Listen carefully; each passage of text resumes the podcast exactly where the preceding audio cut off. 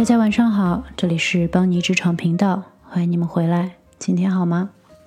今天我想聊的话题是成长性思维。讲职场经验其实很容易非黑即白，但世界大部分是灰色的，所以以前在微博上有一些呼声很高的话题，我总是迟疑要不要分享，比如这个话题。但现在有了播客节目，我感觉聊天的形式可能更容易不片面，所以今天想来聊聊这个很深的话题。这十几分钟也只能触个皮毛，全当抛砖引玉吧。人们呢普遍认为，成长性思维的人更容易成功，固定型思维的人反之。加上网络上各种测试，很容易给自己贴标签，四十分以下就是固定性思维等等之类。于是找到理由，难怪我不成功，结果反倒成了又一个恶性循环。可其实传统意义上的成功人士中，固定性思维现象比比皆是，也并没有多少人每个领域都是同一种思维方式主导。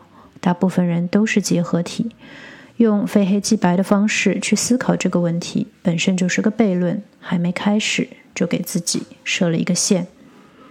但是在上面这段话的前提之下，我还是可以比较自信地说，思维方式的差距的确是人与人之间最大的不同。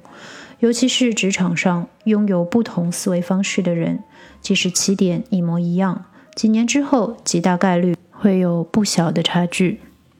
我来先简单讲一讲这两种思维模式的定义吧。这个理论是斯坦福大学著名心理学教授 Carol Dweck 提出的。德韦克教授可以看一看他的终身成长。我看到有的地方这本书的中文翻译也叫《心态制胜》，英文名呢就是《Mindset: The New Psychology of Success》，非常非常推荐的一本书。可以说，如果你愿意敞开心扉去读，会有改变人生的力量。他这本书并不是都是空洞的理论，里面有很多具体的方法，可以帮你建立成长性思维。如果你愿意去接收他的理论，那么你看世界的方法会变，你至少会开心很多。作为一个非常内向的人，我开始探索社交也是受了这本书的影响。相关的还有他的 TED Talk 和在 Google 的演讲都很有意思。你可以根据你喜欢哪种学习方式来选择如何吸收他的理论。书啊、演讲啊都是一样，精髓都是同样的。在他的理论里呢，认为固定型思维模式是认为人的智商和个性是天生的，无法改变。这种思维模式下，成功只是证明了你的天赋，而努力是无果的。所以，这种模式下，人遇到挫折的时候容易选择放弃，遇到挑战的时候会想要逃避，对批评也会选择视而不见。他人的成功对他更是一种威胁。这种思维的结果就是喜欢不断展示自己的优越感。重复做自己能做好的事，很快就会进入学习的平台去，并不能真正发挥自己所有的潜能。这样的人当然也是可以成功的，只是说他本来也许可以更成功。反之，成长性思维认为智商和性格可以改变，天赋只是起点，努力学习可以促进成长。这种思维模式下，挑战和困难都不是坏事，是可以努力的机会，而批评也是改进的机会。他人的成功更是激励自己的灵感源泉。这种思维模式给予人非常珍贵的韧性、百折不挠的状态，当然就有助于达到更高的个人成就。我们常常说扩大舒适区，对有的人这是很痛苦的过程，但对于偏向成长性思维的人，这个过程却比较顺利，因为他的状态就是总是在挑战，自然而然舒适区也就越来越大，无需刻意。这两种思维其实说到底是世界观，是你的信念。我们都知道天赋有用，都知道努力不一定会有结果。但如果你相信一切天定，还是相信一切人定，会影响你的态度。而人生态度是个人发展中最重要的因素。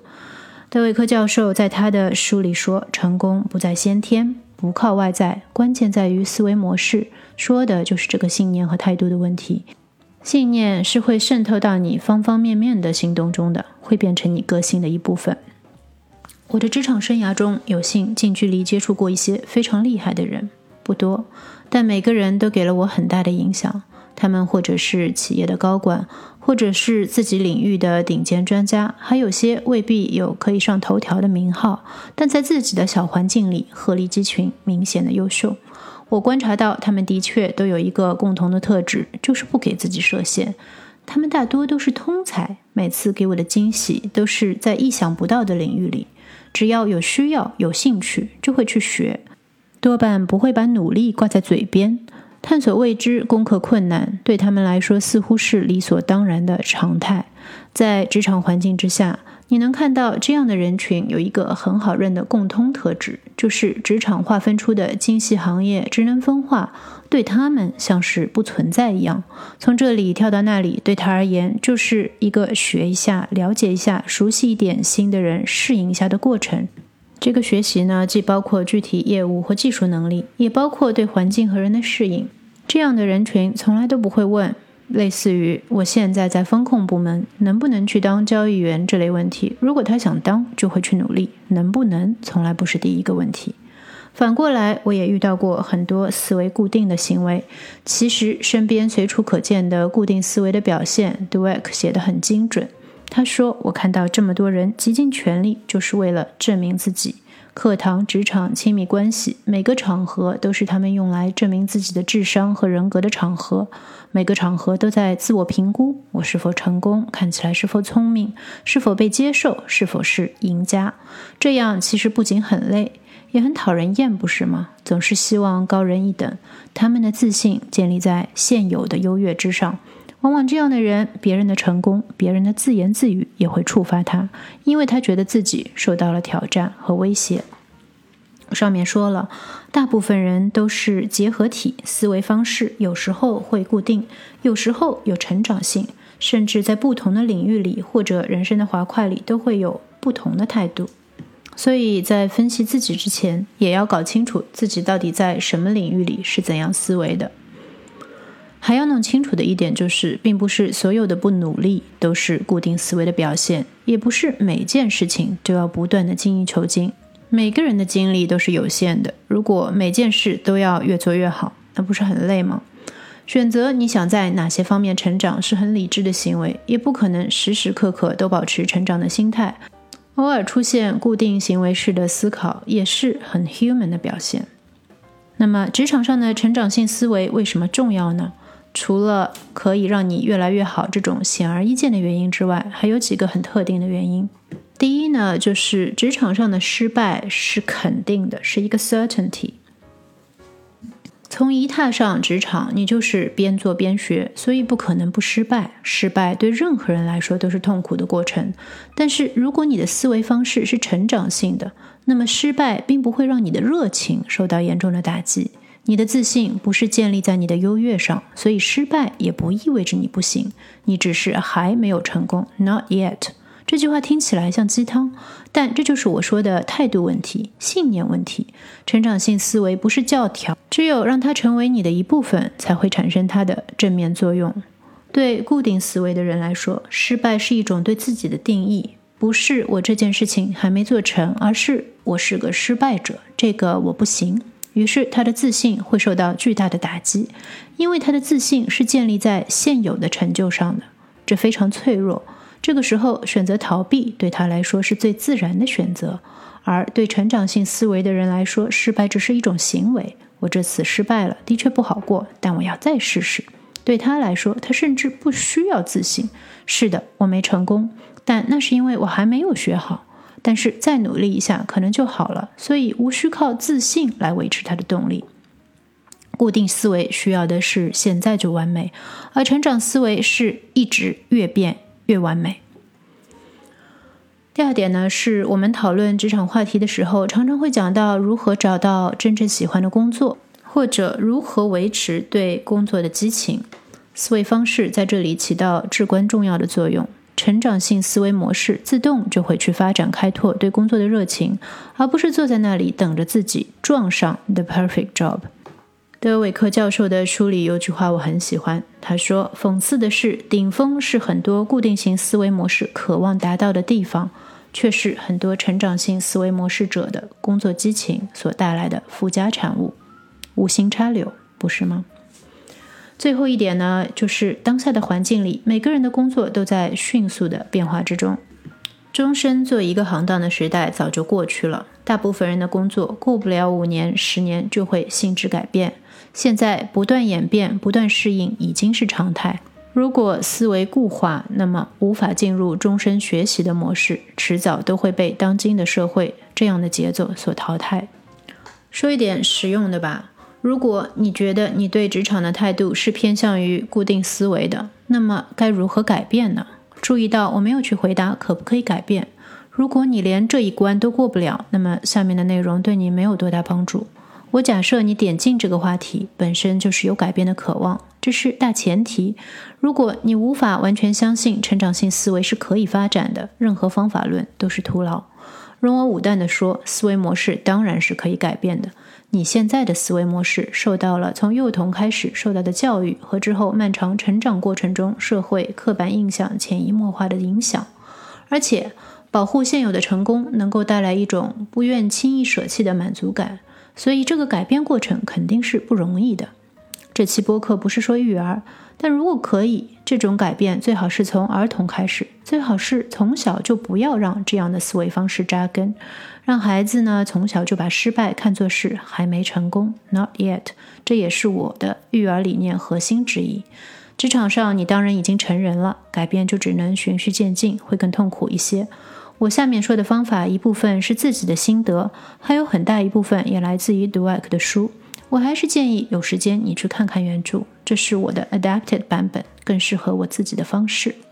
其实我早年固定思维的模式也是比较明显的，从小的教育加上一直在小环境中比较成功，对失败有种不理性的恐惧。和我之前谈情绪管理一样，任何改变的第一步其实都是观察和记录。每天复一下盘，目的是观察自己的成长性思维和固定性思维在什么样的情况下会被触发出来，哪些是我的 triggers。我非常相信，对外界事物的反应其实反映的是我自己的内心。举个例子，如果今天一个项目失败了，我的原始反应就是以后再也不碰这个类型的项目了。那这个时候我就要停下来想一想，为什么我会这么想？我是纯粹的觉得没面子，想藏起弱点。还是想清楚了，这种项目的确是不可行，才这么反应的。然后再想一想，如果我能够达到理想的成长性思维的境界，我应该第一反应是什么？是不是该分析为什么失败了，并且针对分析出的原因，尝试提升自己缺失的技能，以便下一次可以做得更成功？这种听起来很鸡汤的 self talk，其实非常有力量，是在成人之后自己充当那个童年的家长的角色。通过不断的潜移默化改变自己的思维方式，这个方法绝对不会一次就见效的，需要长期不断的循环滴水穿石的过程。但在这个过程当中，你慢慢就会尝到甜头，会有坚持下去的动力。我自己在社交这件事情上就是一个非常好的例子。在职场早期，我其实非常害怕社交，不擅长也不想出丑。但是渐渐的，在接受自己内向性格的基础上，我意识到了自己之前的固定思维，认为我完全不可改变。是的，我可能不能改变自己的性格，所以需要通过独处来获取能量。无选择的社交对我来说也的确比别人费能，但是有效社交对职场还是非常必要的。我觉得自己这方面的恐惧，其实和小时候在学校的经历有点关系。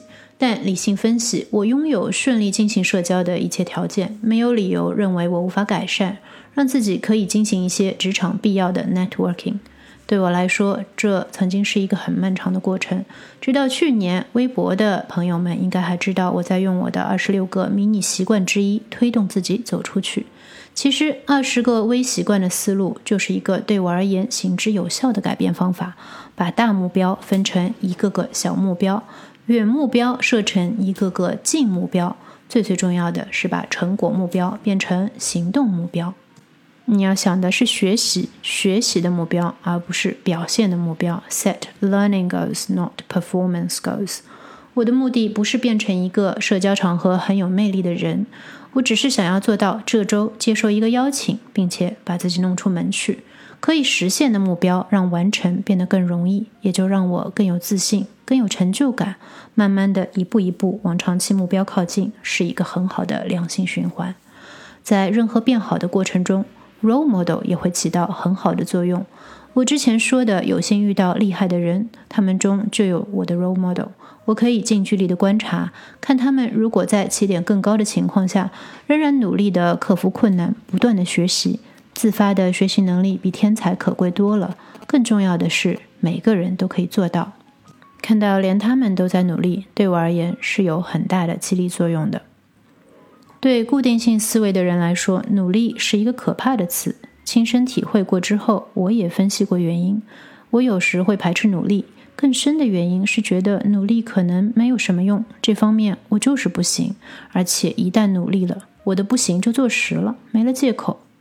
所以说到底还是思维方式的问题，都还没失败就已经先给自己贴了标签，的确是可悲的。思维方式干扰了我，我更关心自己脆弱的心灵，而不是我是不是又在变好。最后谈一谈环境问题，如果你想成为成长性思维的人。你的工作环境很重要，最好是能够在成长性的工作环境下，被成长性思维的人包围着，你自己的心态也会变好。如果你不知道你的环境是哪一种，可以问自己一些问题：你身边的领导者们到底是在领导，还是纯粹在管理自己的职业发展？他们更关心自己的优越，还是想通过公司和团队的越来越好，让自己也变得更好？你在你在工作中学习曲线陡峭吗？能学到可转移的技能吗？你的同事、上司用什么样的标准来评估你呢？整个环境有没有让你学习和成长，还是让你觉得你就是在虚度光阴？你周围的人是不是善妒？是不是把成功看成一个零和游戏？你赢他就输。你自己又是不是问题的关键呢？你是不是在努力寻找反馈，还是？一直都在捍卫自己已有的成果。我一开头就说了，这个话题真的很大，不可能一期节目全部涵盖。最后留下这些问题，希望可以触发一些思考。有一点是肯定的，成长一定是痛苦的，唯一可以控制的就是你的态度。不知道你听了这期节目有什么想法呢？希望可以和我分享一下。好了，那么今天这个话题就聊到这里，谢谢收听。欢迎给我留言，也请喜欢这个节目的朋友为我的频道给出好评，让更多对职场话题感兴趣的朋友们可以听到我的内容。你可以在喜马拉雅、Apple 的播客平台 Podcast、小宇宙等一些泛播客平台找到我，搜索“帮你职场”就可以了。好了，那么今天就聊到这里，Bye for now. See you next time。